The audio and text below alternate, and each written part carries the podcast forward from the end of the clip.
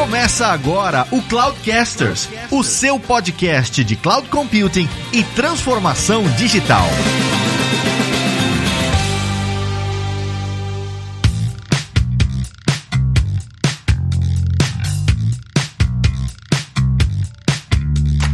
Pessoal, aqui é o Evilázaro Alves e se você está começando o seu projeto de microserviço implementando todos os padrões de design, você está sofrendo de paternite. Olha, roubou mesmo, cara. Roubou o termo. Na cara dura. Nossa senhora, ele não fica nem vermelho, né, cara? Não quis nem Eu saber. tenho muito respeito por alguém que rouba uma ideia na frente do autor, assim, cara. Não, e ele ainda falou, eu vou ser o primeiro, para não ter erro. Olá pessoal, aqui é o André Carlucci e esse podcast não roda no Kubernetes. Oi, pessoal, aqui é o Giovanni Bassi da Lambda 3 e o Evi Lázaro furou a fila.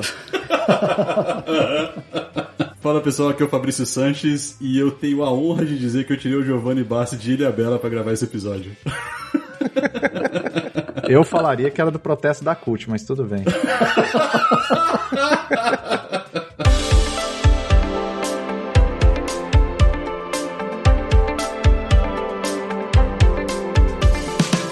Estamos iniciando então a segunda parte do episódio de microserviços do Cloudcasters, né? A vida após o Kubernetes é o nome desse, desse episódio aí. Ah, pô, por que, que vocês estão rindo? Mas é verdade, a vida após o Kubernetes, cara. Existe vida após o Kubernetes? Acho que a gente pode começar o podcast com essa pergunta. Eu queria mudar a pergunta aí, Vilazo. A pergunta seria: existe vida antes do Kubernetes, né? Oh, claro que sim, cara. Há controvérsias, hein, cara? A vida é tudo o que acontece fora do Kubernetes. Essa é a vida. Pois é, cara, assim, o primeiro episódio a gente cobriu alguns tópicos genéricos, alguns tópicos principais sobre os principais conceitos de microserviço. É claro que a gente né, investiu uma boa parte do podcast para falar de Kubernetes, mas hoje a gente está trazendo aqui a, a, segunda parte desse episódio, né, sobre microserviços. E aí eu queria começar, já que um dos tópicos que nós falamos um pouco dentro do episódio passado foi a questão do time de desenvolvimento, né? Como que o time de desenvolvimento está preparado, qual que é a maturidade que a gente tem que ter dentro do time de desenvolvimento para que ele possa começar aí, né, pelo menos de uma forma mais efetiva, produtiva, eficaz, desenvolvendo microserviços. Eu tenho uma opinião bem pessoal que, tipo, se a gente tem um time que não entende basicamente de design de API, de basicamente alguns conceitos de rede, de computação distribuída, já começa a ter algum tipo de problema quando você traz aí arquiteturas baseadas em microserviços. Mas eu queria saber a opinião de vocês. Como que vocês definem aí como que seria a maturidade? Qual que é a, a, a maturidade que o time tem que ter de desenvolvimento para começar aí nessa jornada de microservices? É, eu acredito que tem várias respostas para isso aí, né? A gente pode abordar por vários ângulos, né? Tem a parte técnica, né? Tem a parte de comunicação entre os times e entender o todo, né? E não só aquela, a- aquela parte que a gente está acostumado a trabalhar. E tem também aquela parte de responsabilidade com os outros é, microserviços, né? O que, que eu quero dizer com isso, né? É, lembra que a gente falou muito no episódio passado que uma das grandes características, ou principal característica do microserviço é a capacidade de fazer você fazer o deploy desse serviço de maneira completamente independente dos outros times, né? Que é isso que traz a grande coisa de, de escalabilidade da coisa da empresa como um todo, assim. né? Então você vai fazer o deploy, você faz o deploy, não precisa perguntar para ninguém, né? Porém, quando você vai mudar a sua API, você tem que tomar cuidado com o versionamento dessa API. Quando você vai mudar, por exemplo, o tipo de mensagem que você publica, você tem que publicar a mensagem antiga, a mensagem nova, por um tempo e depois passar. Ou seja, vocês têm, que estar pensando na compatibilidade com os outros serviços, né? Então requer aí uma grande maturidade de pensar nesse tipo de coisa também. É, um projeto de microserviço ele vai ter mais demanda de conhecimento que um projeto de um monolito, né? Então você tem algumas áreas a mais de conhecimento que você vai ter que saber e não é só saber por alto não, tem que saber direito. E se o seu time não tiver essa competência, ele vai falhar. E quando você falha com microserviços é é uma falha daquelas desastrosas, né? Então é muito mais fácil fazer um monolito que fazer um microserviço. E se a gente estiver fazendo um projeto direito com DevOps, né? Porque não dá para fazer microserviço sem DevOps, você precisa que o time saiba desempenhar em outras atividades que não são só codificação, né? Então o time de, de Dev e o time de Ops tem que estar muito mais próximos. O que eu tenho visto é um antipadrão em muitas empresas que estão querendo fazer microserviços, que é elas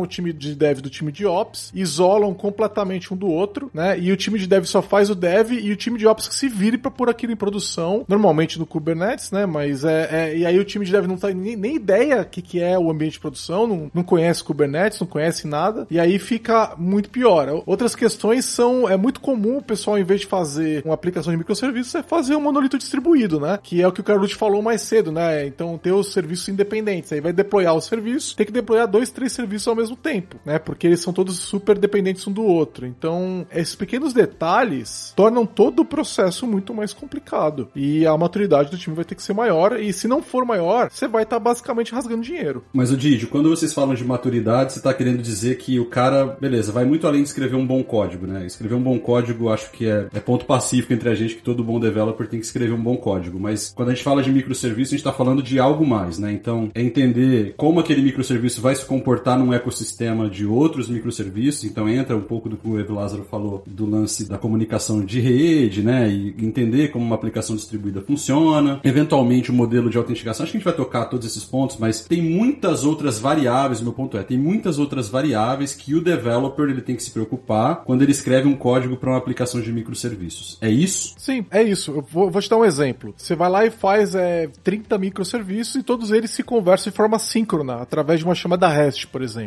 Você fez errado, entendeu? Porque a tua chance de quebra num cenário desse é muito alta, porque você vai multiplicar as probabilidades de falha, né? Então, cada vez que um serviço chama outro, você está aumentando a probabilidade da chamada como um todo, né? daquele requisito de negócio como um todo falhar. Então, você tem que usar o máximo que você puder de assincronia. Esse é um dos casos que o pessoal falha, faz tudo síncrono. E eu tô dando um exemplo, tem muitos outros. E assim, se você não tem maturidade para entender essas demandas, você não tá maduro o suficiente para fazer microserviço. Você não tá fazendo microserviço, você tá fazendo uma API que chama outra API. É diferente, né? O que você tá querendo dizer é isso, é diferente. É, exatamente. O que é muito diferente, né? Mas é aí que você vê também, né? Quando você começa a usar essas coisas, principalmente que a empresa já tem que ter um certo tamanho para usar, né? Você começa a ver muita figura do arquiteto ou do principal engineer, etc, né? Que é esse cara que junto com os times vai achar essa solução global para os microserviços, né? Por exemplo, onde que a gente vai quebrar, quem fala com quem, quando, é, que tipo de, de, de forma de comunicação que a gente vai usar. É o pensamento de como as caixinhas conversam e não o que está exatamente dentro da caixinha, né? E por si só já requer essa pessoa que tem que ter bastante experiência, etc e tal, para estar tá ajudando os times aí a, a, conversar e a poder compor uma solução como um todo. A gente está falando da maturidade e tal, de vários outros aspectos. O Didio deu um bom exemplo que eu acho que aterriza bem o que a gente está querendo dizer. Mas é, existe assim uma definição de skill set que a gente pode falar para o developer. Cara, se você não tiver esse checklist aqui de skill sets, você não, não deveria trabalhar com microserviços ou não existe isso? Não existe, porque a disciplina, assim, a gente pode citar algumas, mas eu acho que não vai ser exaustivo, entendeu? É, a gente não vai conseguir terminar essa lista, porque desenvolvimento de microserviços é um negócio muito novo. Ainda que computação distribuída não seja um negócio novo e tenham papers e papers e artigos e livros escritos a respeito, fazer esse negócio nessa escala é um negócio muito novo ainda. E você não pode, de jeito nenhum, pegar um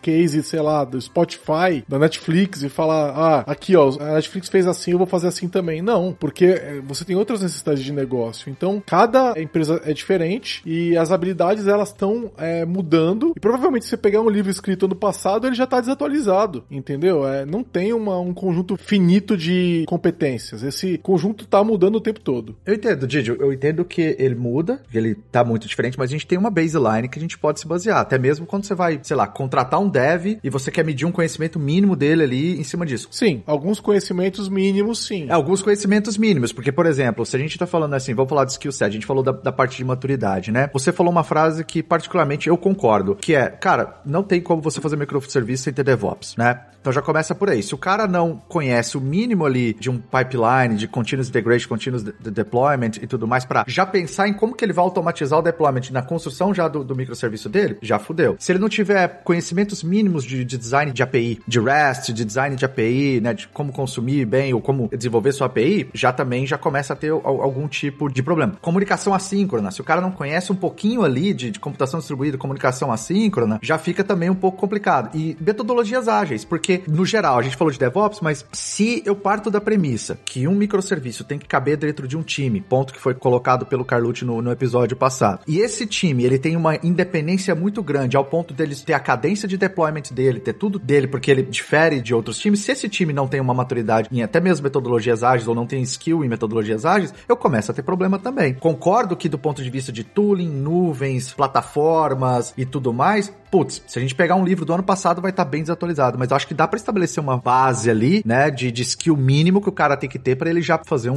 um, um onboard rápido aí de desenvolvimento de microserviço. Ó, eu- só pra dar uma ideia, quando eu pego uma pessoa que tá desenvolvedora na Lambda, que vai ter trabalhar com microserviços, né, e que nunca trabalhou. Então, eu pego, pensa uma pessoa que trabalha desenvolvendo .NET. E essa pessoa não conhece nada de microserviços e tal. Eu começo com o seguinte, só pra você entender como esse negócio é tenso, de maturidade e habilidades. Você conhece Docker? Não conhece, tem que conhecer. Conhece Linux? Não conhece, tem que conhecer. Kubernetes? Service Mesh. E isso assim, ó, esses quatro são meses pra você aprender. Meses. Docker, Kubernetes, Linux, Service Mesh. São meses pra você ter um conhecimento iniciante nesses caras. Então, eu não tô nem falando do conhecimento da aplicação, entendeu? De saber desenvolver o microserviço. Eu tô falando só da tecnologia. Você não escreveu uma linha de código ainda. E você tem que saber essas quatro coisas, entendeu? E aí, meu, a gente começa a falar de. Sabe aquelas coisas que a- é, quem fez faculdade de tecnologia, né, viu? De rede, máscara de rede, CIDR, endereçamento, roteamento. Tem que saber isso aí também. IPv6, IPv4, como é que um funciona, como é que ganha IP. Sabe essas coisas? Você consegue montar um cluster de Kubernetes na sua máquina? Você entende latência? Você entende como funciona TCP? E por que, que você usaria TCP ou UDP? Entendeu? É, Todas essas coisas, elas são importantes. Tá, pode ser que você não vai precisar. De repente, você tem uma pessoa mais habilitada no teu time, né? Que vai atuar, ah, nós vamos usar TCP, nós vamos usar tal GraphQL, vamos usar REST, vamos usar... Beleza. Mas se você não souber essas coisas e cair, não, vou fazer só o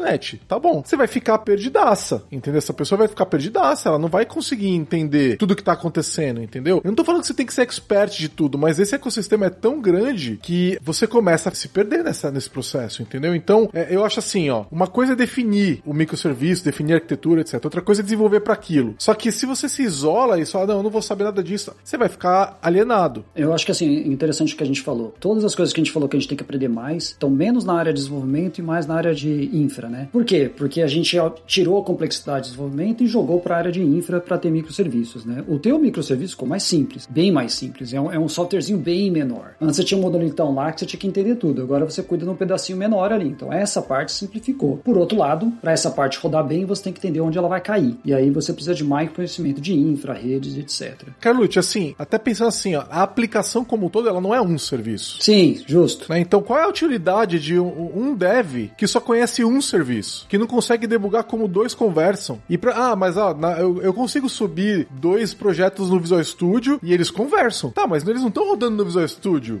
Eles estão rodando no Kubernetes, com o Service Mesh no meio. Você consegue fazer, validar por que, que eles não estão conversando? Não, não consigo. Eu não sei Kubernetes, eu não sei Docker, eu não sei fazer buildar imagem de Docker, eu não sei subir, eu não sei. É, então, qual é a utilidade? Aí, de novo, isso, isso é engraçado. Essa coisa acontece em diversas áreas da nossa profissão, que é sempre que você cria uma camada de abstração, você torna o processo muito mais simples. Porém, se você não entende o que está debaixo da camada de abstração, quando você tem um problema, você não consegue achar a solução para aquele problema, né? Ou o troubleshooting vai ser muito mais complexo, né? É, o RM é um bom exemplo. Poxa, agora é simples acessar o banco de dados. É, mas se der um problema no RM, você não faz ideia como fazer escrever um ciclo na mão. É, e como é que resolve o problema de lentidão, né? É, e tem outra coisa também, que é a organização inteira como um todo tem que estar mais madura também. Então, não é só a maturidade do time de desenvolvimento, mas da organização. Porque vocês têm que lembrar que a gente está sempre é, restrito pela Conway's Wall, né? Então, se você está dividindo os seus times de uma forma que não reflete a arquitetura que você quer ter para o seu sistema como um todo, você não vai ter essa arquitetura, porque a comunicação entre os seus times vai refletir a comunicação das componentes do seu sistema. Então, a própria empresa tem que saber dividir os times e as pessoas para que você consiga sim desenvolver esse sistema que você bolou na tua arquitetura. Né? Aliás, quem quer saber mais sobre isso, tem um, um livro muito bom chamado Team Topologies, que é do Matthew Skelton e Manuel Pais. Livro excelente para você que está montando,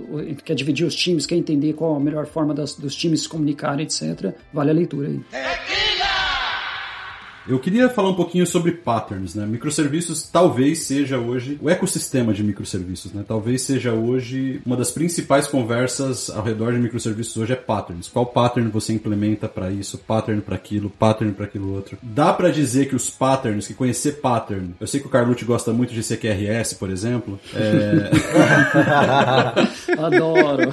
esse tipo de coisa. Dá para colocar na lista aí do skill set ou é algo que, meu, sei lá, eu eu consigo escrever escrever microserviços sem conhecer de patterns. E aí, falando de patterns arquiteturais, tanto do ponto de vista de código, quanto do ponto de vista de infraestrutura, de design, enfim. O que vocês pensam sobre isso? Cara, dá para desenvolver, claro, mas é igual desenvolver software sem conhecer os patterns de software. Você vai reinventar a roda, né? Você vai chegar num problema e aí você, pô, esse problema um monte de gente já teve, então vamos aplicar um pattern, né, um, um best practices aí para resolver aquele problema. Eu concordo plenamente, mas a única observação que eu faria é, o problema é que a gente tem sempre aquela coisa que a gente já viu também no mundo de orientação a objeto. O cara vai lá, decora todos os patterns, aí ele já começa o design da aplicação dele implementando todos aqueles patterns, né, antes de ter o problema ainda. Pensando no pattern, antes do problema. Pensando no pattern. Chama paternite isso aí. Exatamente.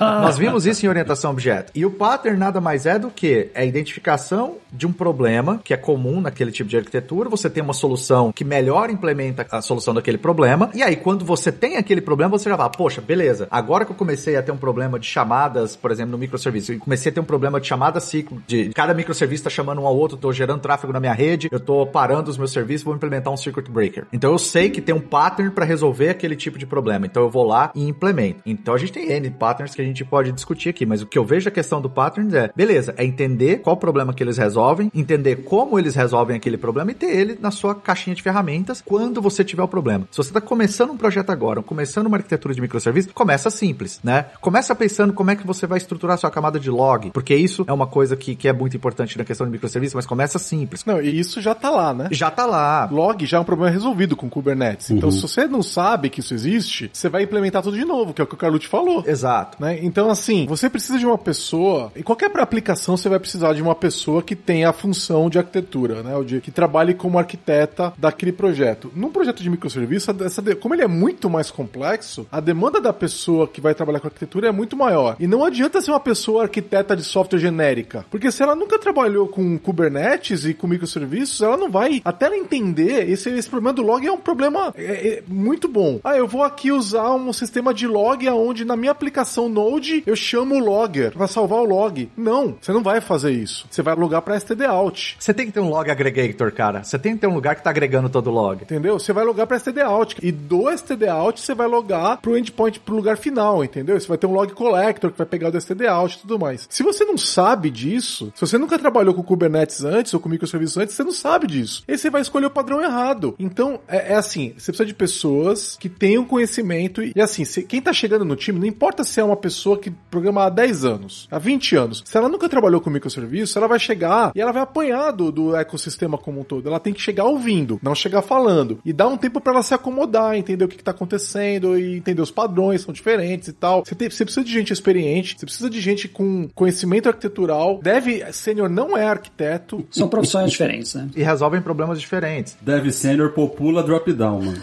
É, exatamente. A questão do log é esse exemplo. Né? Tipo, tá bom, às vezes tem coisas que você tem que começar já se preocupando desde o início, log é uma delas, e o cara tá preocupando como é que ele vai implementar circuit breaker, como é que ele vai implementar gateway, né? Padrão de agregação, é gateway aggregation. E cara, ele nem chegou lá ainda. Ele tem lá, sei lá, quatro, cinco microserviços, às vezes com um domínio muito simples, ou, ou dentro de uma, de uma estrutura que talvez até questionável se ele deveria estar tá usando ou não microserviço, mas já que ele chegou lá. Eu chego num cliente e vejo e peço para apresentar. Nos primeiros 5, 10 minutos da apresentação de arquitetura de microserviços, você já sabe se a empresa conhece microserviços ou não, entendeu? Porque Sim. é esse tipo de erro. Eu vou colocar uma, um nugget de login na aplicação, né? Porque eu quero mandar o log para algum lugar, entendeu? Não, você já, já tá errado. Né? Ah, quem tá deployando a aplicação? Não, tá deployando na mão, né? Tem o que o Zé, o Zé deploya, né?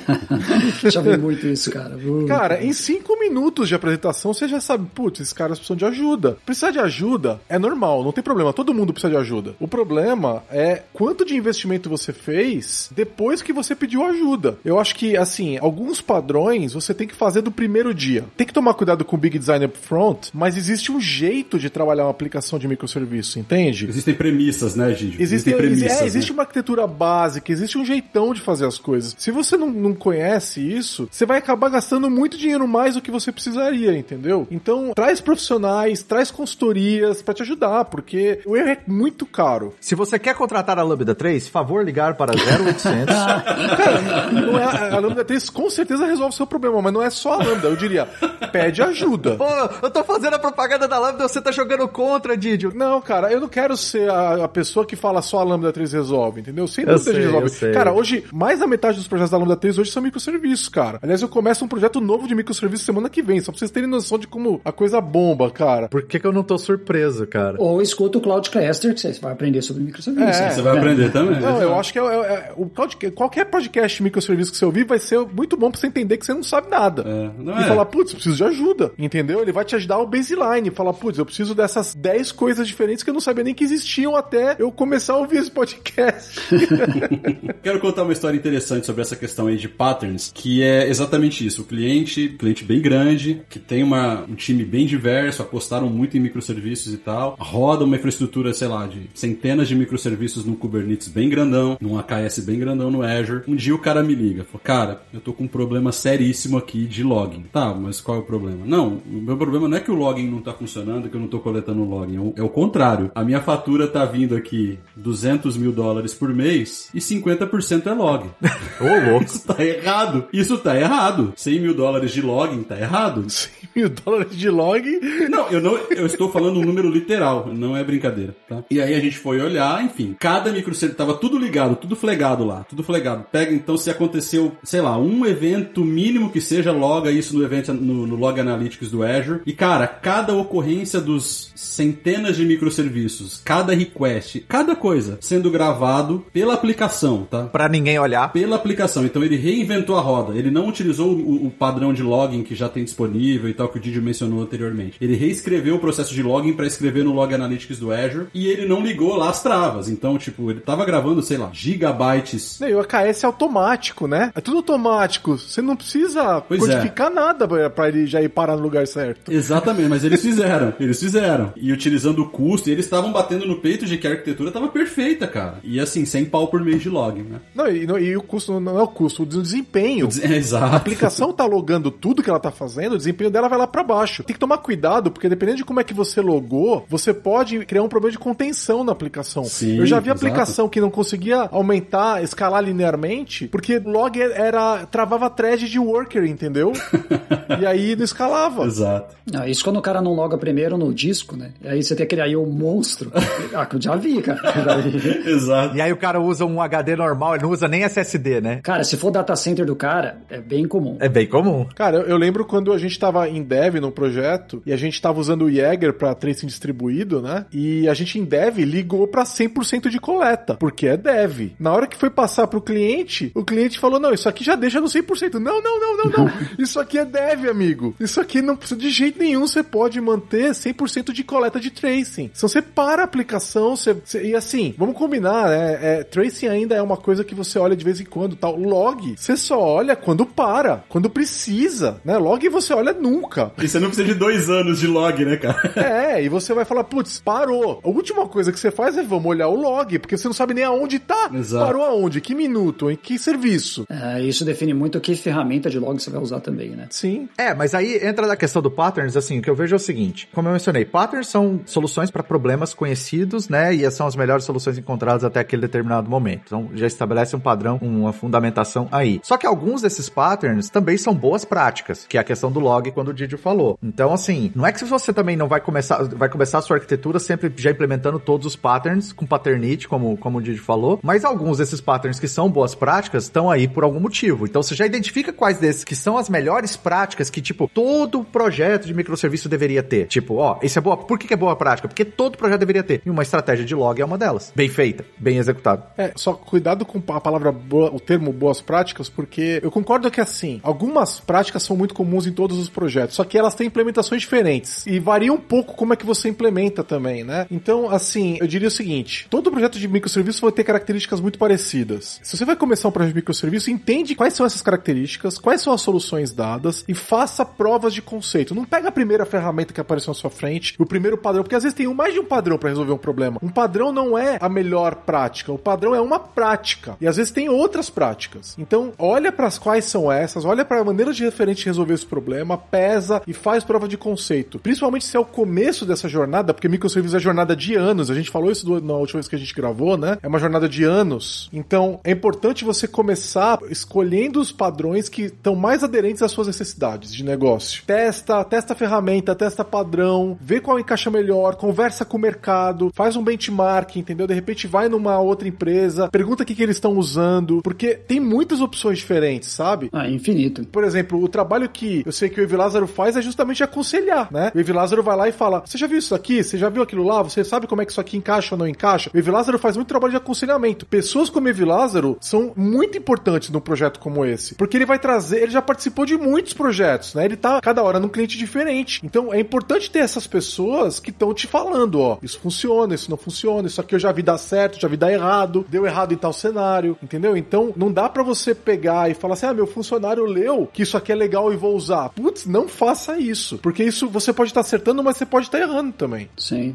Ah, bom, primeira coisa, eu sempre discordo do David Lázaro, então o que ele falar, você já sabe que vocês têm que discordar. Escolhe o outro, né? Não, o que você falou é muito interessante. É, é, por exemplo, eu posso compartilhar uma coisa que a gente está passando agora, né? É, na Kindle a gente resolveu ter a estratégia de log lá, vamos fazer uma coisa global para a empresa, né? Um, um pool de logs, o single glass of pain lá que a gente chama, né? Então, dentro da empresa seria bem chato da gente parar alguém, colocar a gente para fazer, para fazer os POCs e, e, tentar entender qual seria a melhor ferramenta de log pra gente, né? O que, que a gente fez? A gente contratou uma consultoria, né? os caras muito bons, vieram lá, sentei com os caras, falei, ó, seguinte, queremos essa, essa ferramenta de logs, tá aqui o contexto da nossa empresa, então você passa um bom tempo explicando o que, que a gente faz, como a gente faz, o que a gente precisa, como a gente quer usar os logs, porque cada ferramenta vai te trazer uma maneira de recuperar esses logs completamente diferente. E aí eles sentaram e falaram, ó, de acordo com as coisas que você tem, é, tem três ferramentas legais que vocês poderiam usar, que é o Splunk, o Loki e o Elasticsearch, né? E aí o, o Splunk a gente descartou por causa do preço, né? Eu tive bastante experiência com o Splunk, usei muito Splunk. Pelo jeito que a gente usar ia ficar muito caro. Eu tive a, inclusive a experiência de ter instalado, a gente que fazia todo o gerenciamento do Splunk. E, cê, e vou te falar para vocês, cara, você precisa de, um, de, um, de gente para gerenciar aquilo lá, porque quando cresce, por exemplo, na Knab a gente tinha 100 GB de log por dia. Cara, você precisa de um time cuidando do negócio que cresce muito, né? E aí ficamos entre o Loki e o Elastic. O que, que a gente fez? Pedimos para os caras simplesmente instalarem os dois, pegamos o out de todos os lugares, daí todas as fontes de dados que a gente tinha empresa e jogamos ao mesmo tempo para os dois, deixamos rodando uma semana e aí começamos a fazer as análises. Aí depois disso, o que acontece? A famigerada POC. É, é justamente isso. A gente usou os dois ao mesmo tempo com os mesmos logs, então a gente via performance de recuperar o dado, quanto que estava usando resources de nuvem para armazenar o dado, né? E aí acabou que a gente acabou decidindo pelo Loki lá, que é uma ferramenta que pra gente tem um contexto melhor. Agora o que, que eles vão fazer? Pronto, né? Fe escolhemos tudo certinho, agora eles vão reescrever tudo do zero para fazer toda a instalação via com Terraform. Então a gente tem, vai ter tudo como código, tudo certinho, e aí a partir desse momento, muito obrigado pelo trabalho, eles fizeram toda a análise, fizeram um paper pra gente comparando todas as ferramentas, escolhemos e agora a gente vai operar. Eu também colocaria para tomar cuidado com a familiaridade que a empresa tem com as ferramentas do mundo pré-microserviços, porque nem sempre as ferramentas são as mais adequadas ao mundo novo que você está entrando. Então, por exemplo, já vieram me perguntar, pô, eu deveria usar ELK, né, que é Elasticsearch, Logstash, Kibana, com microserviços? Cara, é uma plataforma provada, ela funciona. É a melhor plataforma para o mundo de microserviços que a gente está vendo hoje? Eu argumentaria que provavelmente não. A gente tem hoje, quando a gente fala, principalmente se você está no Kubernetes, né, a gente tem ferramentas que nasceram com a ideia de serem já cloud native, menores, mais leves, mais fáceis de escalar. Um exemplo clássico desse negócio é o Chef, né? Sim, Chef. Chef é uma solução de infraestrutura como código aceitadíssima no mercado, super provado. Mas, cara, para microserviços essa parada simplesmente não funciona. Não acho que faz sentido. É, exatamente. Então tem que tomar cuidado, porque tem um conjunto de ferramentas novo aí que tá surgindo, né? Então, e a gente tem chamado isso muito de cloud native, né? São ferramentas cloud native, são é, práticas cloud native, né? Então, é, eu diria para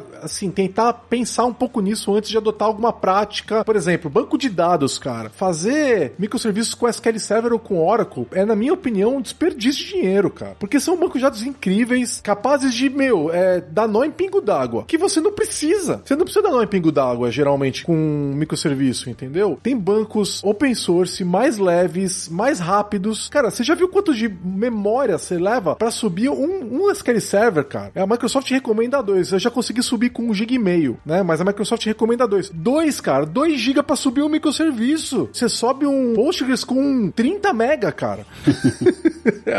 Entendeu? Ordens de grandeza ao menos. Não, é pior que isso. Muitas vezes o banco ocupa mais espaço de memória do que o total de dados que você vai armazenar no banco. Né? com ele parado.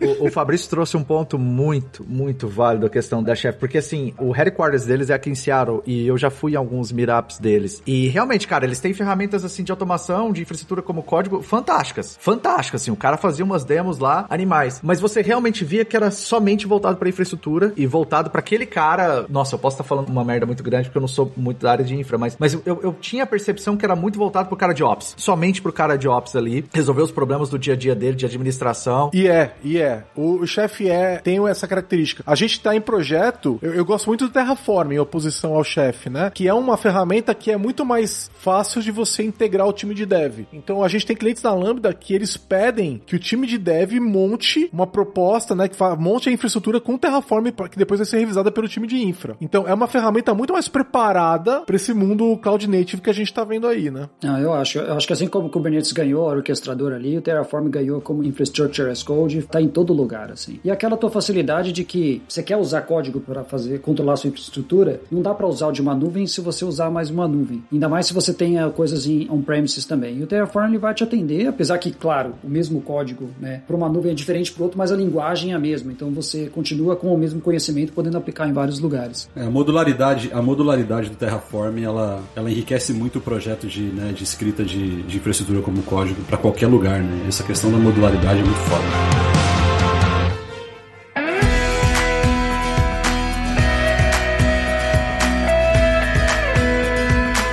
Eu queria entrar num, num tópico também que é polêmico aqui. É quase um buraco negro como o Kubernetes, que é banco de dados para microserviços, né? Porque eu vou falar pela realidade que eu vejo no cliente que eu trabalho. Praticamente 99,999% das arquiteturas de microserviços que chegam para mim, elas estão apontando para um banco de dados único. Então eu tenho lá 60 microserviços, eles apontam para um único banco de dados.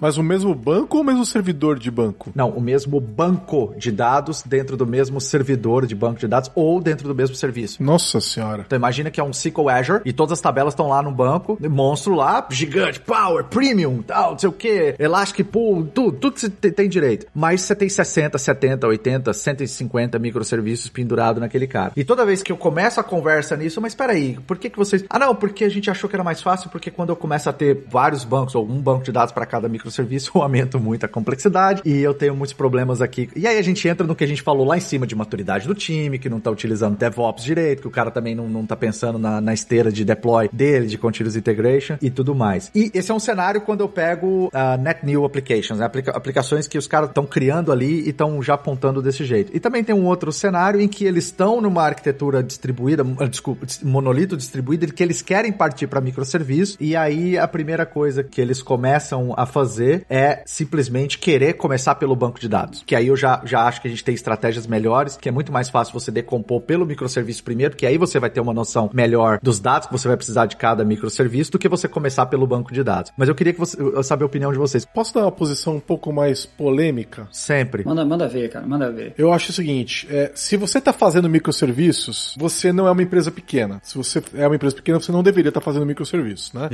Mas o Didi falou isso no episódio passado, ele já falou essa frase Sim. no episódio passado. Sim, já falei. Você já tem uma escala. Você tem gente, né? Você não vai fazer microserviço com um time. Microserviços são vários times, né? Em paralelo, para vários serviços estarem andando em paralelo e tudo mais. Você tem, a gente tá falando aí de algumas dezenas de devs, né? Se você tem essa escala de escrita de código, você também tem muita gente de operações, infraestrutura, né? Não faz sentido você ter pouca gente de operações nesse tamanho que você tá, né? Você tem muitas aplicações rodando e tudo mais. Nesse contexto, eu argumentaria que provavelmente é mais barato e mais eficiente você não rodar com um banco hosted, tá? Talvez uma alternativa interessante seja você rodar o banco dentro do próprio Kubernetes ou até rodar como IaaS, para você ter mais controle. Por causa de custo, basicamente. Talvez tenha que avaliar aí com os bancos open source se o custo vale a pena. Mas você pegar, por exemplo, um SQL Server gerenciado e tentar rodar microserviço, você vai pagar os olhos da cara. E aí, Evil, Evil Lazaro, acontece isso, cara. O cara pega e mete tudo no mesmo servidor de banco, entendeu? No mesmo banco, porque é pra pagar menos, cara. Entendeu? E é um absurdo. É um absurdo. É um antipadrão. É, tá errado. Não tem nenhum cenário que você ter um banco de dados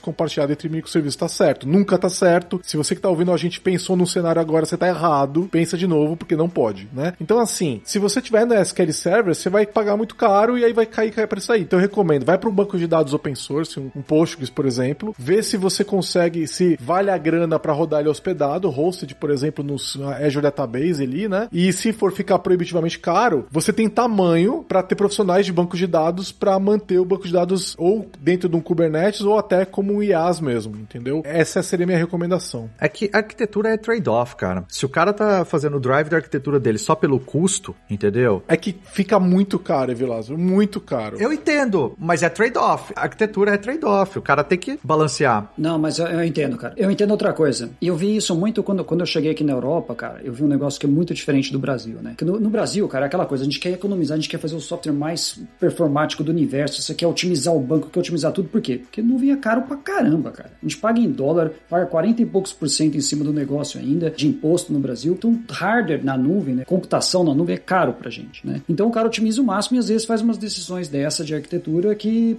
baseado em custo. Cara, quando eu cheguei aqui eu vi uma coisa muito diferente, que aqui é, é bem mais barato, comparado. E gente aqui é muito mais caro. Então a nuvem, cara, na prática, sai muito mais barato. Se você comparar quanto custa um desenvolvedor. Automação versus pessoas. Né? É, então nesse aspecto lá, que nem toda vez que a gente foi decidir sobre um banco de dados como SaaS, né, como serviço, ou alguma coisa que a gente tivesse que gerenciar e ficar atualizando e aplicando patch de segurança, o risco de alguém não aplicar o set de segurança e, e ter algum problema é tão grande, ou a gente ter que ter pagar mais um funcionário para ficar lá atualizando o banco e, e vendo índice, não sei o que, cara, tudo SaaS. SaaS joga lá, tudo gerenciado e isso e paga o mínimo, que é microserviços, então o banco não é grande, né? Só que você tem vários deles, esse é o problema e aí fica um pouco mais caro. Mas aí agora ser polêmico igual o Giovanni. Cara, se você está desenhando a sua arquitetura, da sua solução e da sua arquitetura de infraestrutura e ela não está alinhada a qual benefício de negócio aquele workload vai trazer para a empresa, você está fazendo errado. E isso inclui o custo e o risco. Se você está olhando que está ficando muito caro, ah, mas o banco está caro, está simplesmente caro, só está caro, é porque você não conseguiu provar o valor daquela solução para o negócio. Nós fizemos um podcast com a XP Investimentos e a gente estava falando dessa questão de como que a, a TI saiu de ser uma um, apenas centro de custo e hoje ela é estratégica para as empresas. E como que você, hoje os times, eles quando eles estão trabalhando num projeto, eles têm um alinhamento muito próximo com o negócio, eles sabem exatamente o benefício de negócio que aquele projeto, aquela infraestrutura está trazendo para a empresa. Então, se você está falando de microserviços, de DevOps, por que, que você faz DevOps? Cara, porque você quer trazer agilidade para a empresa. Agilidade está conectada com time to marketing, você está tornando a empresa mais rápida. Se você está trazendo microserviço numa empresa enterprise, como o Didio falou, que é uma empresa grande, que já tem times enormes e ela precisa fazer esse desacoplamento e os times vão ser mais ágeis, vão entregar mais funcionalidade de negócio mais rápida, significa que ela está trazendo benefício direto para o negócio. E isso tem que estar tá no, no, no, business plan dele daquele projeto. Então, se o cara está olhando para o banco e fala assim: ah, não, isso aqui tá caro, vamos foder com a arquitetura toda agora e colocar um monolito só porque eu não quero pagar pelo SQL Server, já tá errado. Tá errado aí. Porque você não conseguiu justificar aquela arquitetura alinhada com o negócio. É, e nas minhas contas, o SQL Server custa mais ou menos três vezes mais que um banco livre. Né? Então, a gente tá falando de uma grana alta mesmo, assim, né? E aqui no Brasil, vamos combinar, né? Multiplica por 5 é. e bota os 40% do imposto. Tudo bem, mas, Giovanni, vamos lá. Então, são duas coisas. Uma discussão é, ok, vou separar um banco por microserviço. A outra discussão é, qual serviço de banco que eu vou utilizar? E aí, você vai medir a questão, porque aí você vai entrar mais em questões de features, né? Eu preciso dessa feature, não preciso, isso aqui vai ser melhor para mim? É uma discussão. Agora, não aceito a discussão de que o cara não vai separar um banco por microserviço, vai quebrar o padrão de microserviço só porque ele tá falando que banco é caro, sendo que ele tem outras opções que ele pode utilizar. Ah, não, lógico. Se for isso, faz monolito. É. Exatamente, exatamente. É mais barato. Monolito, olha, em geral, a maioria das pessoas não precisa de microserviço. Monolito é mais barato, mais simples de fazer. Você tem um banco só, pronto, todo mundo fica feliz. Pronto, resolvido. É. Eu odeio dizer isso, mas aí eu concordo com o Vilaza.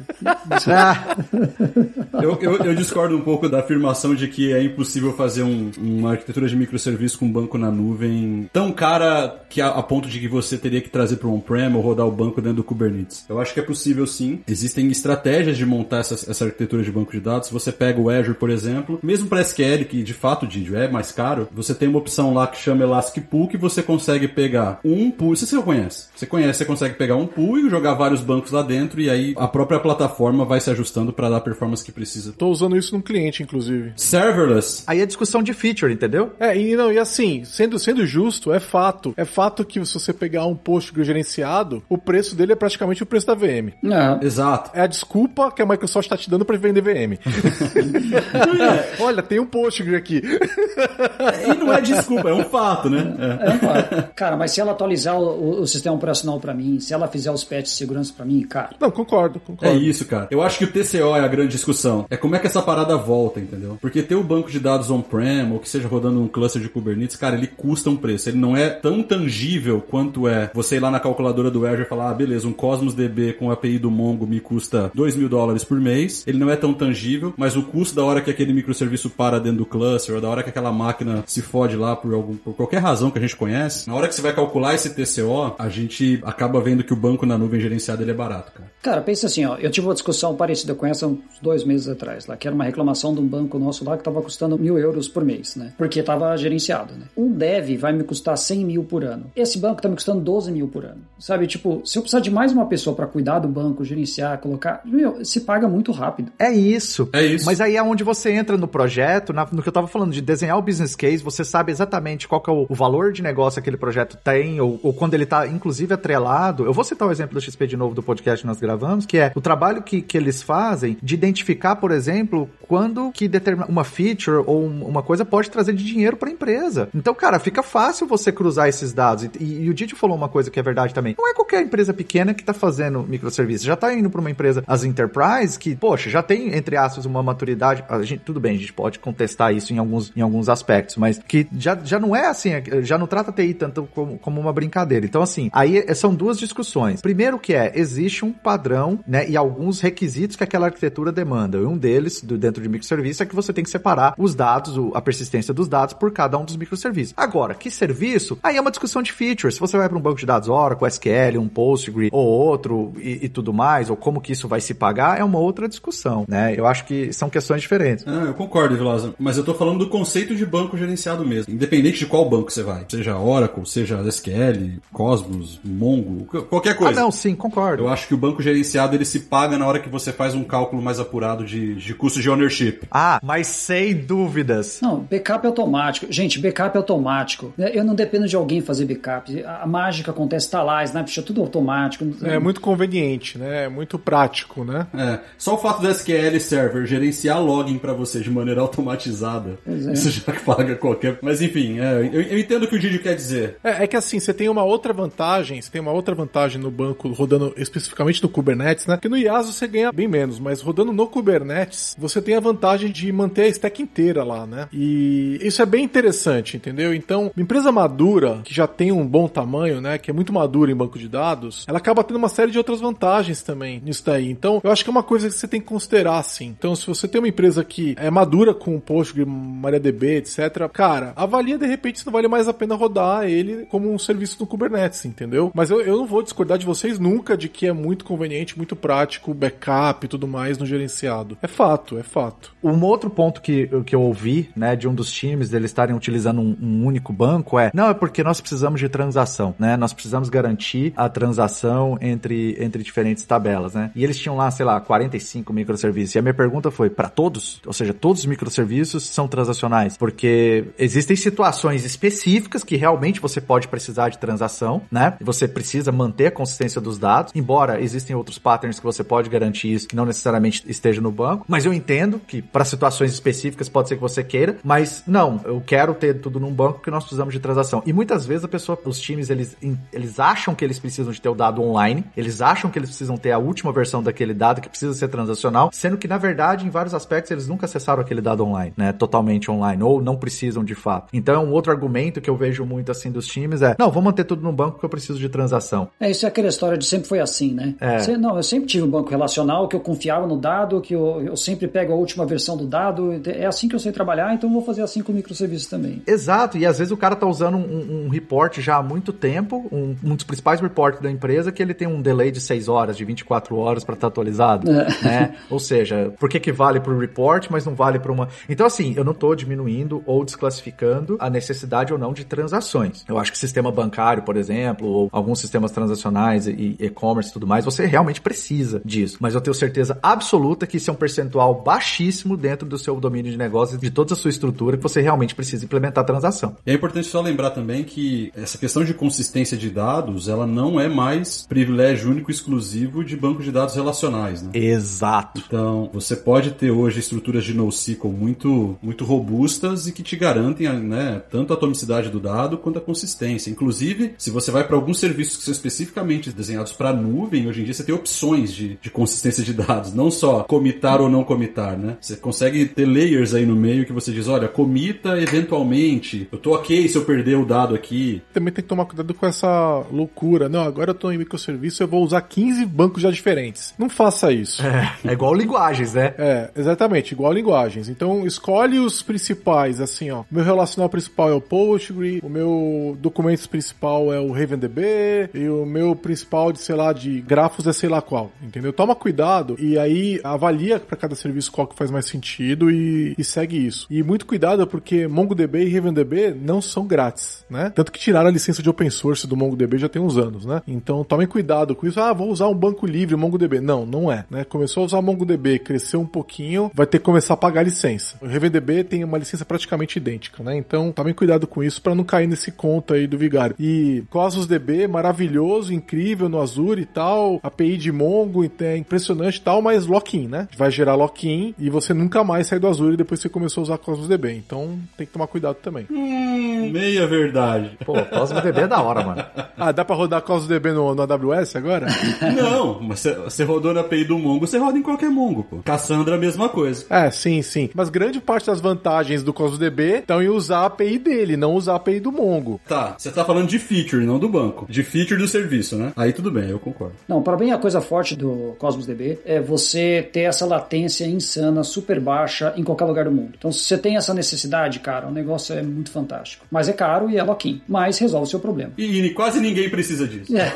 É, mas tem uns bancos diferentes aí. Tem o Cockroach DB, por exemplo, que consegue trabalhar com distribuição muito bem. Didio, Cockroach, Didio, quem vai usar um banco com esse nome, Didio? Cara, tem uma galera usando o Cockroach DB, Tô cara. brincando, cara. É um tô negócio brincando. legal, é interessante, cara. É um banco livre lá que você pode usar. Então, assim, é- é- eu acho assim, você tem que tomar cuidado, ver o que, que você precisa. Pô, igual o Carlucci falou, você tem uma latência super baixa em qualquer lugar do mundo. Você precisa disso? Entendeu? Que tipo de business você tá rodando? E, ah, legal, vou usar Cosmos DB, porque eu preciso disso. Você precisa disso em todos os seus serviços? A maioria dos seus serviços provavelmente vai ser local, entendeu? O bom e velho relacional rodando com um Ali, resolve, cara. Então vai no barato, vai no simples, que ó, já é complexo. Então tira a complexidade adicional que você não precisa, entendeu? Vamos tentar deixar isso o mais simples possível, que der pra deixar.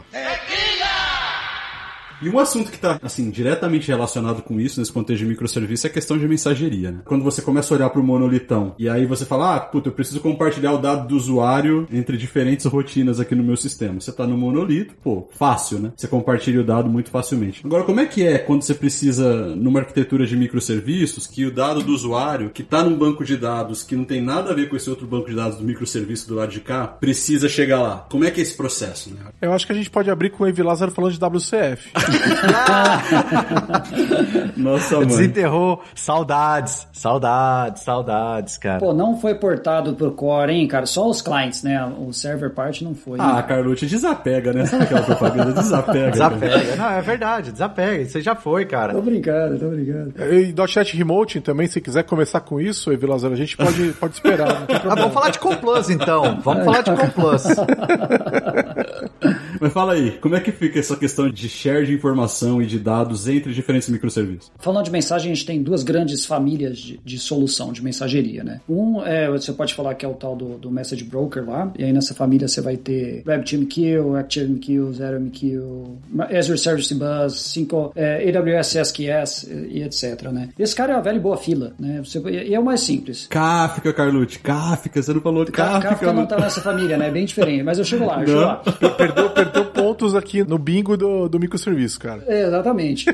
Então, é- essa família, assim, essa velha e boa fila, né? Então, é, é super simples. Você publica numa fila, alguém lê dessa fila, e ou você tem um Message Exchange, que é basicamente o PubSub que a gente conhece, que é basicamente se publica num tópico, e aí cada consumidor tem uma fila nesse tópico. Então, você sempre tem fila na história, né? E é claro que você suporta também Consumer Groups, que é quando dois ou três consumidores estão consumindo da mesma fila e esse tem o load balance. Essa é uma maneira de fazer. E você tem o que você falou, que é o Kafka, que na verdade é uma plataforma de streaming distribuído, né? E aí o Kafka você tem, ó, tem o Kafka, o, o Azure implementa com o Event Hub, a AWS com Kinesis, etc, né? E eles são diferentes. O Kafka não é um message broker, né? O Kafka ele não tem fila, ele tem um monte de registro armazenado em tópicos, né? E cada tópico tem as partições que elas são ordenadas. Inclusive ele tem ordenação muito mais é, consistente do que um RabbitMQ, por exemplo, né? E a diferença grande, eu acho que a diferença brutal dos dois também é que as mensagens no, no Kafka, elas são persistidas, né? Então você deixa ela lá por um tempo, né? Então muda muito como o consumidor faz. O que eu gosto do Kafka, por exemplo, é que você consegue voltar no tempo, né? O teu consumer lá, você tá lendo aquele tópico e você consegue voltar, ir para frente, fazer o que você quiser. Ele não apaga a mensagem depois de lida, né? Porque ele não apaga essa mensagem depois de lida. E a fila apaga a mensagem depois de lida. Né? E esses caras você vai usar para coisas diferentes. Né? Então você tem que entender os prós e contras de cada uma das duas é, tecnologias. Às vezes, na sua aplicação de microserviços, você vai ter os dois, cada um para o seu uso melhor. Mas entender como eles funcionam, eu acho que é, principal para você depois não usar uma coisa no lugar errado e ter resultados que você não quer. Carlos, eu acho que essa é a raiz, cara. Não usar a tecnologia errada pro problema errado, assim. Eu já vi o pessoal usando Kafka quando precisava de fila. Ah, eu tô aqui entre Azure Service Bus e Kafka. Não, não, não. não. É, são, são não tá, diferentes. Não. É. Exatamente. Você tá comparando tecnologias que fazem coisas diferentes, entendeu? O problema do load balancer que você falou, Carlucci, você não resolve esse problema com Kafka, porque as partições são pré-determinadas, né? Então o número de leitores, ele é pré-determinado. Ah, agora tem muito itens na, na minha fila do Kafka e agora eu quero aumentar a capacidade. Não dá. E aí? Aí se ferrou, cara. Você vai ter que escalar verticalmente, porque não dá para escalar horizontalmente, né? Os leitores. Então é um problema. Eu vejo muito pessoal confundindo esse problema mesmo. É um negócio delicado isso aí, viu? Então, mas aí, correndo o risco de ser bem, de ser repetitivo com algum dos tópicos que a gente já, já conversou, mas isso conecta diretamente com a questão dos padrões lá, porque tudo que o Carlucci citou, pub subscribe, mensageria e tudo mais, são padrões de integrações de, de aplicações que aí eu tenho essas tecnologias que implementam. Aí se você vai para um Service Bus... É, isso é, são as ferramentas que implementam esses padrões, tá certo. Exato, mas já são padrões existentes. Então, assim, quando a gente volta lá nos skills do cara, na maturidade do time, do cara entender de computação distribuída, entra nesse aspecto. Quando é que ele precisa de, de ter um, um sistema de mensageria no meio? Porque ele está precisando integrar dois sistemas, qual é a melhor forma que ele vai integrar? Ele precisa fazer esses sistemas comunicar, ele vai usar pub subscribe. Se você conhece muito bem esses padrões, a tecnologia, aí o cara não vai cair nesse erro de comparar Kafka com Service Bus, porque ele sabe exatamente que problema cada uma daquelas tecnologias implementa. E tem mais um que a gente também não falou, que é a chamada direta, né? Isso. Que é você fazer uma chamada REST de um serviço para o outro também, passar a mensagem direto. Então você tem, tem várias opções, você tem que ver o que, que cada serviço pede, o que cada negócio pede e avaliar isso aí. Exatamente, mas você falou da chamada, porque assim, se a gente for parar para pensar é, ah, o microserviço, ele tem que se basear num protocolo interoperável, que de fato, a maioria das vezes vai ser em cima de HTTP com REST. Beleza. Então ele, eu posso chamar qualquer serviço em qualquer lugar do mundo que eu abstrair completamente como é que foi implementado aquele microserviço. Ok, mas quando que eu vou tomar a decisão de não fazer uma chamada direta e síncrona para eu ir para uma chamada desacoplada e de mensageria? Posso dar uma receita de bolo aqui que vai funcionar bem? Óbvio, manda. É assim, sempre começa assumindo que você vai usar uma fila, sempre. Você não vai fazer a chamada direta. Essa é o, é o primeiro. Aí você fala, ah, modela desse jeito. Se não der, não tiver como, aí você vê se dá pra fazer via chamada direta. Essa é, o princípio é esse. Se você seguir esse princípio, você tende a errar menos. É, mas aí a gente cai de novo na maturidade do time, porque fazer uma aplicação que lida com mensageria de forma assíncrona é sempre mais complicado do que de forma síncrona. É bem complicado. Né? Síncrono é aquela coisa, request response, você continua a vida, né? Quando é assíncrono, é, você muda tudo. Você tem só, manda a mensagem e espera, né? E se não vier a mensagem? Não, e tem a operação de negócio que não permite ser assíncrona, né? Então, como é que você vai modelar ela de forma assíncrona? Não tem. Aí você tem que ficar pingando o servidor. Né? Já terminou? Não, e outra coisa, o mundo lá fora, o mundo de fora do seu sistema é síncrono. Você, normalmente, não sempre, mas normalmente você tem um browser, né? A parte que vai para o consumer ou para o exterior, né? Você tem um browser, você tem um celular que vai fazer um request síncrono para receber uma mensagem, né? Só que aí então você tem que fazer toda, se sua arquitetura lá, lá embaixo é tudo de mensageria assíncrona, tem algum lugar que você tem que fazer essa tradução para o mundo síncrono exterior. É que você pode, assim, o pessoal fala assim, ah, não dá, então não dá porque o mundo é síncrono. É que você pode modelar para o caso mais comum. Então eu tô aceitando pedidos de lavadora de roupa, certo? Cara, a hora que você carregou o serviço, puxou de um cache que tinha 100 lavadoras de roupa no estoque, a hora que a pessoa meteu o pedido, você fala pedido aceito e vambora. Exato. Você nem checou o estoque, entendeu? Você fala pedido aceito e vambora. E aí no final, se você por acaso chegou na hora e foi concretizar e não tinha mais estoque, aí você manda um e-mail pra pessoa e fala: olha, infelizmente seu pedido teve que ser cancelado porque não tinha mais estoque, ou você quer, é, tivemos um problema e não vamos conseguir manter o prazo, você quer aguardar o que é cancelar, entendeu? Então é, é você trabalhar com a informação que você tem naquele momento. Se você usa isso, muitas vezes você consegue transformar o síncrono em assíncrono, né? Sim. E essa história, né? Você ainda dá um voucher pro cara pedindo desculpa, que é mais barato do que você ser lento. E fideliza ainda. É, é mais barato do que você ser lento, porque cada milissegundo que você tá perdendo ali na interface do cara, por exemplo, no e-commerce, tá perdendo venda. Então sai site pequeno chamado Amazon que trabalha desse jeito. Ouvi dizer. Não, e assim, alguns protocolos também estão permitindo uma sincronia melhor. Por exemplo, com o gRPC você tem chamada de retorno, né? Então o servidor pode chamar o cliente. Isso é muito legal, porque daí você pode trabalhar com um sistema de eventos ali que você não tinha antes, né? Então, sei lá, vou mandar um Pix, né? Se o meu cliente suporta gRPC, né? Eu posso não dar resposta para ele na hora. Ele manda o request e quando eu terminar eu mando o response. Se o cliente não ouvir por um determinado número de segundos, eu já assumi que teve um problema ali, eu vou mandar uma mensagem de problema e tal. Então, sei lá, eu não conheço o protocolo do Pix para poder dar os detalhes, mas assim, assumindo o um problema por alto seria alguma coisa assim, né? Então, quando você passa a ter a possibilidade do server chamar o cliente, putz, aí o mundo se abre, né, cara? Porque o serviço que tá retornando pro cliente não necessariamente é o serviço que ele chamou. Pô, isso é muito legal, cara. Sim. Também não conheço o Pix, não, mas eu sei que é um ótimo aplicativo de chat. É, de paquera, né? Pelo que eu fiquei sabendo, de paquera também. É o substituto do Tinder, né? Essa parte de message, assim, ela entra muito na você saber exatamente qual é a ferramenta que você vai ter para resolver aquele problema que você tem, seja de gargalo, seja de você desacoplar a aplicação, seja de você escalar ela mais ou de integração. Depende de qual é o cenário que você tá. E aí falando um pouco nessa questão de cenário de integração, de conexão, de plugar e tudo mais, API gateways, né? Porque também é uma outra parte aí de, de que, por exemplo, você cresce muito a questão do número de microserviços e aí chega uma hora que segurança aquela API não vai ser consumida somente por times internos, provavelmente ela vai ser consumida por um time externo. Hoje em dia, as empresas estão muito mais conectadas, né? Seja através de aquisições, de parcerias e tudo mais. Então você tem cenários que você precisa ter acesso externo às suas APIs, ou seja, outros desenvolvedores vão estar consumindo aquela, as suas APIs. Você tem, às vezes, até mesmo cenários de monetização, o seu negócio é baseado em API, ou você quer simplesmente implementar políticas de autenticação, governança, ou seja, algumas camadas ali dentro da sua arquitetura, né? Em que você vai tirar isso daí da responsabilidade dos microserviços. Quais são os cenários assim que vocês veem que é interessante você tá aplicando uma camada de API ou, ou se quiser contar alguma história que vocês vivenciaram interessante? Eu tenho algumas aqui também e algumas visões bem pessoais, mas eu queria entender de vocês o que, que vocês têm visto. Acho que você já, já falou uma, né, que é quando você quer monetizar uma API, daí a melhor coisa só taca por cima as nuvens tem serviço disso, já tem toda a parte de monetização. Ou pode rodar no Kubernetes. Né? Pode rodar no Kubernetes. Cadê a tequila? o olhinho do Didi até brilha.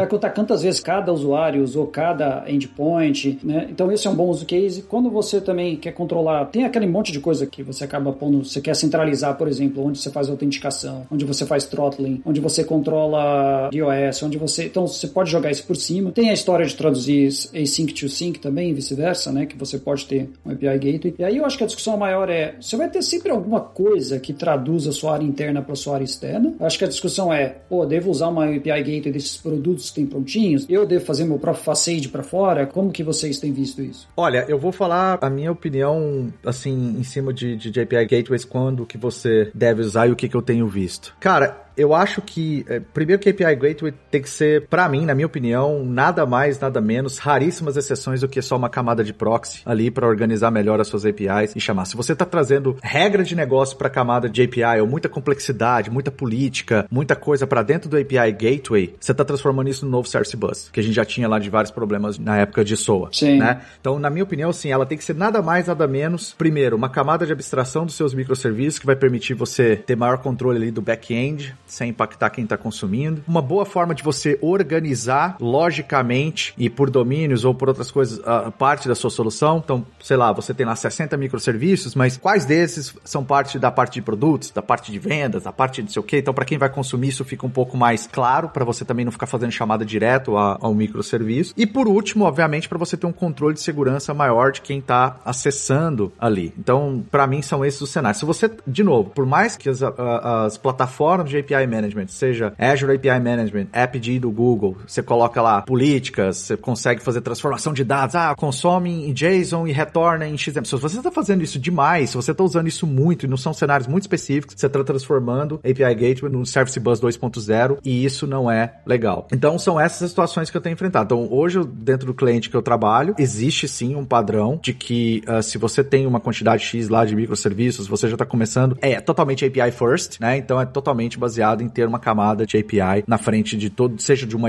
uma API, um monolito distribuído ou um microserviço. Então é meio que um pattern, né? Você vai colocar isso lá, não, não tem muita questão de chamada direta. Cara, eu, eu usei APG, usei APG e achei muito amador, cara, não gostei. A gente usou no banco lá para fazer a parte de Open Banking. A parte que resolvia pra gente, você entender por que, que a gente usou um API Gateway, foi justamente porque para cada, com PSD2 lá, para cada cliente que a gente estava usando, para cada outro banco que a gente se conectava, a gente precisava de uma série de certificados né, daquele outro banco, uma série de segurança, era um cenário super complexo que o API Gateway resolvia pra gente, né? A gente tinha um lugar só para colocar todos os certificados, tanto os nossos, né, quanto os deles, para a parte de ida e vinda. E aí dali para frente a gente simplificava horrores a, a comunicação entre o mundo exterior e o nosso com o API Gateway. Mas o APG, cara, deu muito problema com a gente, muito, muito de cair fora. Mas você fazia o SSL termination no, no gateway? No gateway. E aí dali para frente você só tinha um certificado para dentro e não todo de todos os bancos. Entendi. Eu, eu argumentaria o seguinte: se você estiver trabalhando com Kubernetes e com service, uma solução de Service Mesh, é a, plataforma que eu recomendo para todos os nossos clientes sobre que vão trabalhar com microserviços. A necessidade de um API Gateway ela é ortogonal ao trabalho de microserviços em si, tá? A arquitetura de microserviços em si, porque a maioria das coisas que você precisa são providas pelo próprio Kubernetes com a solução de Service Mesh. O que, que você precisa de throttling? Até monetização hoje em dia, algumas APIs já estão resolvendo isso dentro do próprio Kubernetes, tá? Coisas muito legais que são da, do API Gateway, por exemplo, do Azure, é a questão do portal de desenvolvimento. Pô, isso é muito legal, o portal de desenvolvimento. Só que isso não tem a ver com a necessidade de microserviço, entendeu? Isso tem a ver com a necessidade de você estar tá precisando de um portal de desenvolvimento. É uma outra feature. Então, eu acho que autenticação, throttling, gestão de erros, caching, tudo isso daí, o Kubernetes com uma solução de serviço mesh resolve com o pé nas costas, entendeu? Então, assim, eu prefiro ficar dentro da plataforma e não ter também o lock-in e o custo adicional que essas soluções acabam oferecendo. A não ser que eu realmente tenha uma feature killer em alguma delas, como eu falei do portal de desenvolvimento. Mas é, é isso cai no que eu comentei, de ser apenas uma camada de proxy. Porque eu também,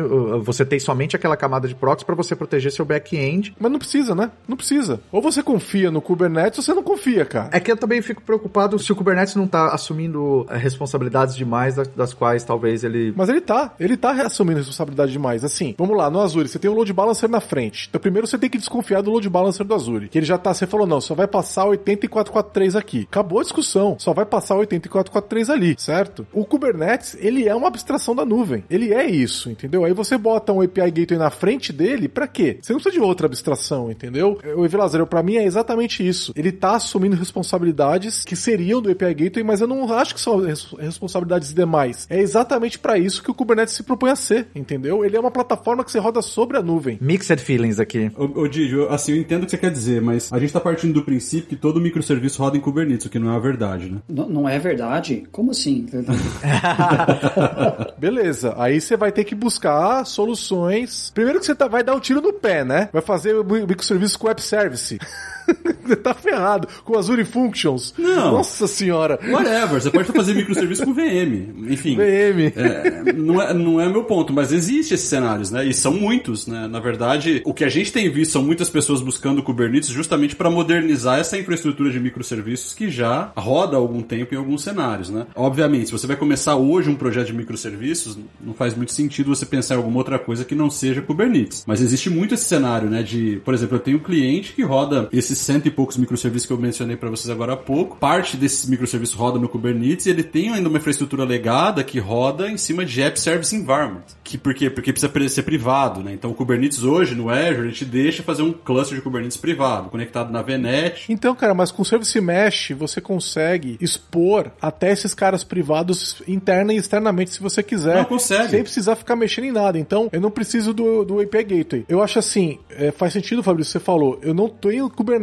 Putz, cara, você vai precisar de um API Gateway para fazer esse microserviço. Porque tem muita coisa importante que ele faz que você não tem. Só que essas coisas estão resolvidas no Kubernetes, entendeu? Com um Service Mesh, né? O Kubernetes sem Service Mesh, você vai ter que reinventar a roda, cara. Aí mete um API Gateway na frente mesmo. Não tem. Não, é. né? Faz, não sentido, fazer. faz sentido. É, eu concordo, faz sentido, mas eu ainda tenho mixed feelings porque eu, eu queria até dar uma estudada um pouco mais na parte de Service Mesh e, e fazer esse comparativo de features, né? E aí uh, talvez eu tenha uma uma, uma, uma opinião. Cara, instala o Istio. Tem um projeto novo chama Get Istio. GetIstio.io. Cara, você instala o Istio em três passos. Parece Next Next Finish Microsoft, sabe? você sobe o cluster na tua máquina, instala e fala. E você vai ver o poder de um negócio desse, É, cara. o Wish é poderoso. O Wish é poderoso mesmo. Poderoso demais, cara. A minha opinião, ela tem, ela tem um bias, porque realmente eu venho trabalhando muito mais com API Management do que com Service Mesh ou Istio ou qualquer um desses. Então, assim, eu ainda vejo um valor muito grande. Então, eu preciso dar uma, uma aprofundada no, no Istio, que seja, ver as features, capabilities e tudo mais, e ver... Mas faz sentido, realmente faz sentido. É porque assim, o issue, o, o conceito do issue, Lázaro, é um pouco mais amplo, né, do que simplesmente fazer um gateway de APIs, né? Você, ele tem sidecar, ele tem, ele tem uma série de coisas, ele faz ingress, ele faz, ele faz tudo o issue, cara, é mega poderoso. Pois é, ele desconsidera o Ingress do Kubernetes, ele tem o dele. É, exato, Sim, tem o sim. dele. Mas aí você entra com o conceito de todos os sidecars, né? De, e, e Service Mesh. Você tem o Linkerd também, que é muito bom. Console Connect, que é muito bom, né? É, o Linkerd é, da, é o da CNCF, né? Eu não sei de quem que é, mas esse aqui é open source, né? É um projeto bem legal, cara. Ô Didi, uma coisa que eu não sei do issue, é, ele faz WAF também? Firewall, essas coisas, essas funções? Faz, faz. O Istio, ele vai, o gateway dele faz esse papel, que é baseado em Envoy, né? Ele é baseado em Envoy. Aham. Então, assim, eu vi o Kelsey Hightower falou é, ontem no Twitter, pelo que eu me lembro, ou hoje. O Kubernetes tá pro Docker, assim como o Istio tá pro Envoy, entendeu? É. E eu achei uma analogia muito boa, cara. O Kelsey, ele, ele, ele tem umas, umas frases boas, né? É, se recomendo seguir ele no Twitter. E faz todo sentido pra mim, porque você tem uma camada de rede gerenciada. Cara, fica fantástico. Pra pra qualquer um deles. O, o- Envoy na- acabou sendo o sidecar que, que a maioria tá usando, né? Mas, por exemplo, o Consul eu sei porque a gente usou. A gente teve um projeto para começar, nem, nem sei em que pé que tá agora, mas a gente começou a usar bastante lá na KNAB, né? Então, basicamente, ele vai te prover três coisas, né? Ele vai fazer Service Discovery dos seus serviços, né? Então, vamos supor, você tem 100 microserviços, quer saber onde eles estão. É... Você para de se preocupar com IP, essa que é a coisa boa. É o DNS dentro do Kubernetes. É, é isso, é exatamente. Onde está, qual é o meu catálogo de serviços. Só que mais inteligente do que, do que o DNS padrão do Kubernetes. Sim, Sim. bem mais inteligente, porque ele chega, ele cuida da parte de segurança, ou seja, toda a comunicação entre os seus eh, microserviços vai ter two-way TLS de graça, já tá lá, já tudo cifrado, tudo bonitão, você não tem que fazer nada, isso que é su- super bacana, né? E tem a parte de autorização também, então tá entrando de segurança também, que é, por exemplo, nele tem a configuração que você pode falar, cara, o serviço de pagamento pode falar com o serviço de clientes. Então, essa configuração você faz, ao invés de ficar criando regra de firewall, ou esse CIDR block pode falar com esse IP e vice-versa, que é da super co- configuração complexa, ele faz para você numa interface bonitinha, né, ou como código, do jeito que você quiser, mas falando com nomes dos serviços, o que é muito bom. Se você não se importa mais aonde está aquele serviço, mas só pelo nome dele, né? E aí, por último, observabilidade, né, que ele vai, ele, ele como ele entra lá embaixo de toda a comunicação entre os serviços, você consegue saber todo o tráfego que está acontecendo lá e coletar os dados, enviar tudo para o Prometheus, por exemplo, ele já faz tudo isso para você, né? É, Ele já instala o Prometheus pra você. Sim, sim. É fantástico. Uma coisa que eu achei muito boa é que se você tem um cenário onde, por exemplo, parte dos seus serviços estão on-prem, parte estão no cluster do Kubernetes, parte está numa outra coisa da nuvem, cara, ele não tá nem aí, tá? Você consegue falar assim, o meu serviço X, inclusive você pode falar assim, a gente teve cenários de migração lá e por isso que a gente queria usar o Consul lá, é, que a gente tinha muita coisa on-prem, aí o que a gente fez? A gente taca o Consul por cima, aí você fala assim, ah, agora eu vou jogar esse serviço também na nuvem, né? no caso a gente estava usando o Fargate da AWS, e aí você fala, pô, agora eu quero 5% do tráfego na AWS e 95% na minha instalação on-prem lá. Aí você larga um tempo assim. Deu certo? Deu? Bacana, tá funcionando legal. E aí você só faz só por configuração, se auto-escala no Fargate, acabou. Mata um prêmio. Cara, você não tem que mudar uma regra de Firewall, você não tem que mudar, se preocupar com nada disso, cara. Isso é incrível, isso é incrível mesmo. Carlos, a gente usou uma solução chamada Flagger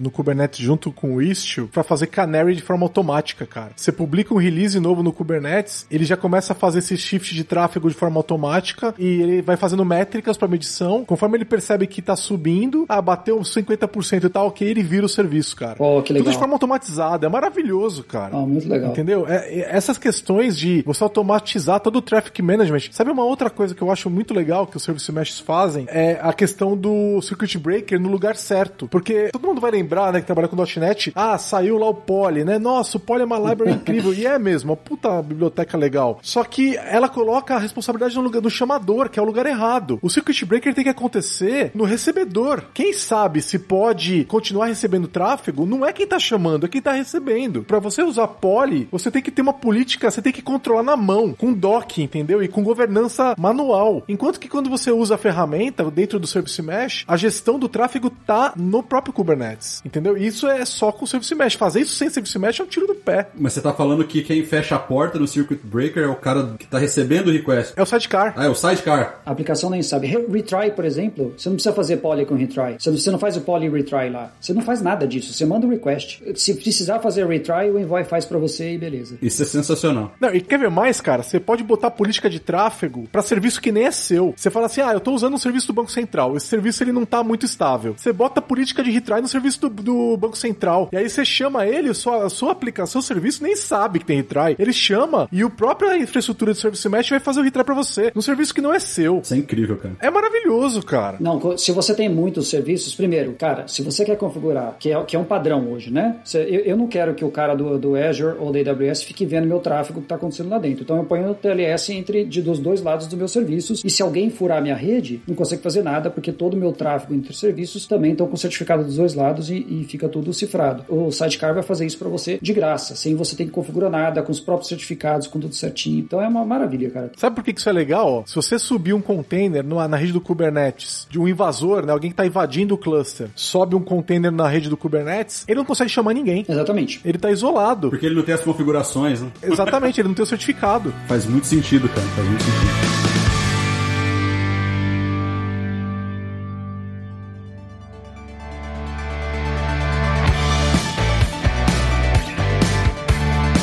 Bom, pessoal, é, para variar, né, só um pouquinho, a gente não conseguiu chegar nem em 60% dos tópicos que a gente tinha pensado para esse episódio. E aí, Gígio, Carlucci e Lázaro, acho que a gente vai ter que fazer, mas pelo menos uns outros dois ou três episódios pra gente chegar onde a gente quer com esse negócio. Ah, eu acho que legal. Eu, eu discordei de bastante coisa do Evi Lázaro nesse episódio. Vai ser um prazer discordar dele em outros episódios.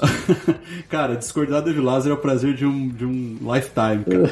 É uma geração, cara. Vem discordando do Evi Lázaro. Servido bem para servir sempre. É isso aí. E agora a gente tem câmera, né? A gente tá vendo aqui a, a cara um do outro, fica ainda melhor pra discordar. Porque você vê a expressão de decepção da pessoa quando você. É, o Evi Lázaro podia ocultar o vídeo dele que eu ficaria mais tranquilo pra, pra discutir. Não, né? cara, eu fiz botox, cara, tem que ficar bonito. Tem que... Ó que testa ilustrada.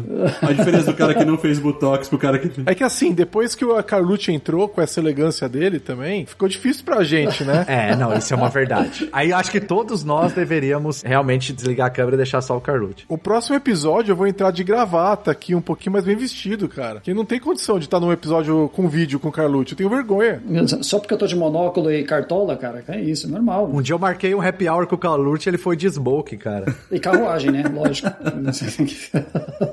Pessoal, considerações finais. Vamos lá, Didio. Bom, eu vou reforçar acho que o que eu já falei da outra vez, né? Kubernetes é uma jornada de vários anos. Kubernetes não, né?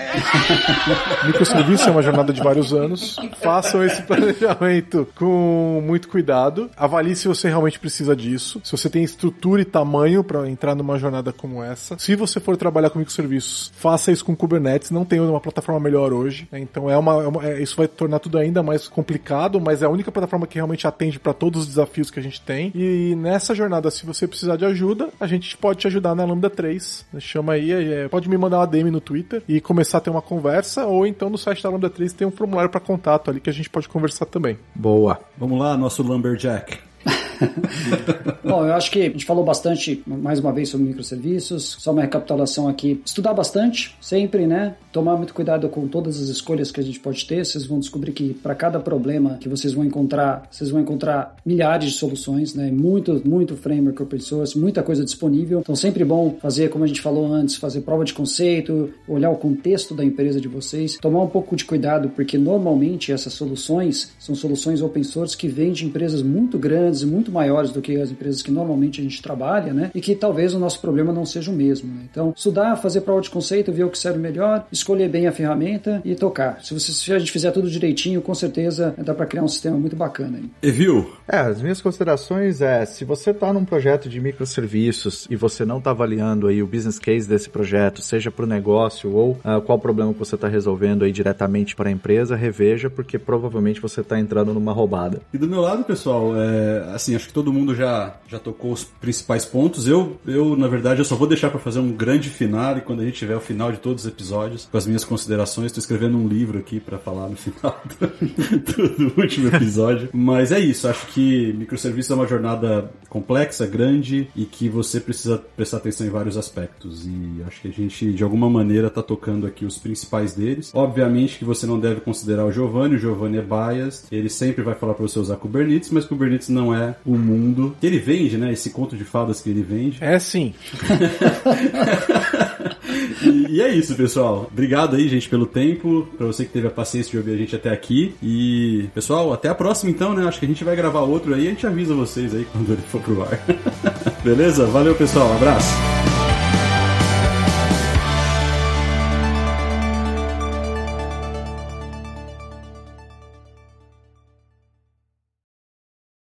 Este podcast foi editado por Radiofobia, podcast e multimídia.